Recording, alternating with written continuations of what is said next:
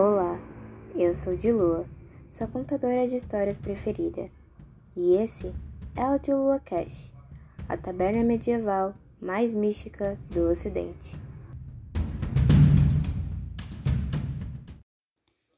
Muito ouvimos falar sobre um tal de hipocampo, mas, com uma pesquisa rápida e superficial, encontramos a seguinte afirmação: Hipocampo é uma estrutura localizada nos lombos temporais do cérebro humano, considerada a principal sede de memória e importante componente do sistema límbico.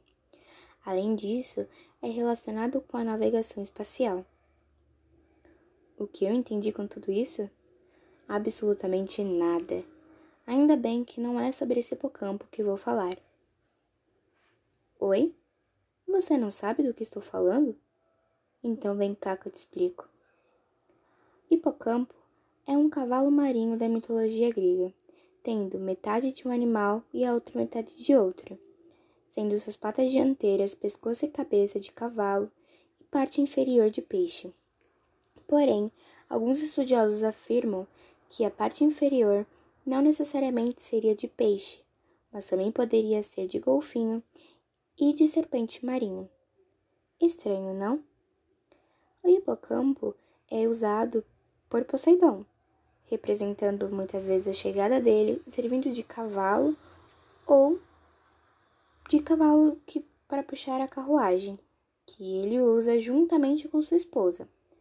Falando nela, ela também usa o hipocampo como um cavalo, mas alguns mitos também relatam que o hipocampo não se restringe à família real do mar, mas que também uma ninfa marítima a usa.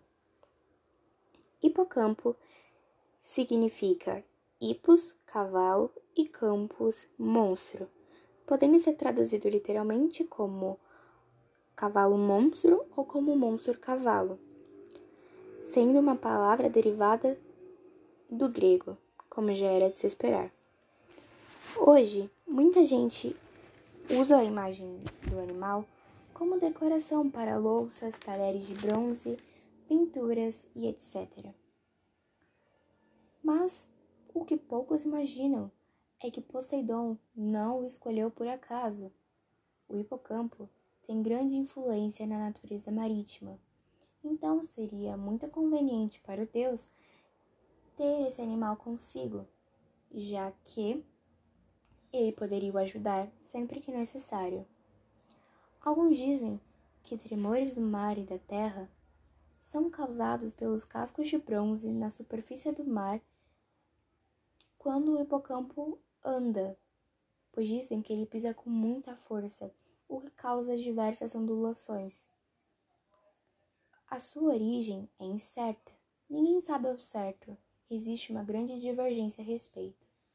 Mas a mais interessante é uma que se assemelha muito ao mito de Afrodite, dizendo que Poseidon moldou a espuma do mar para criar o hipocampo.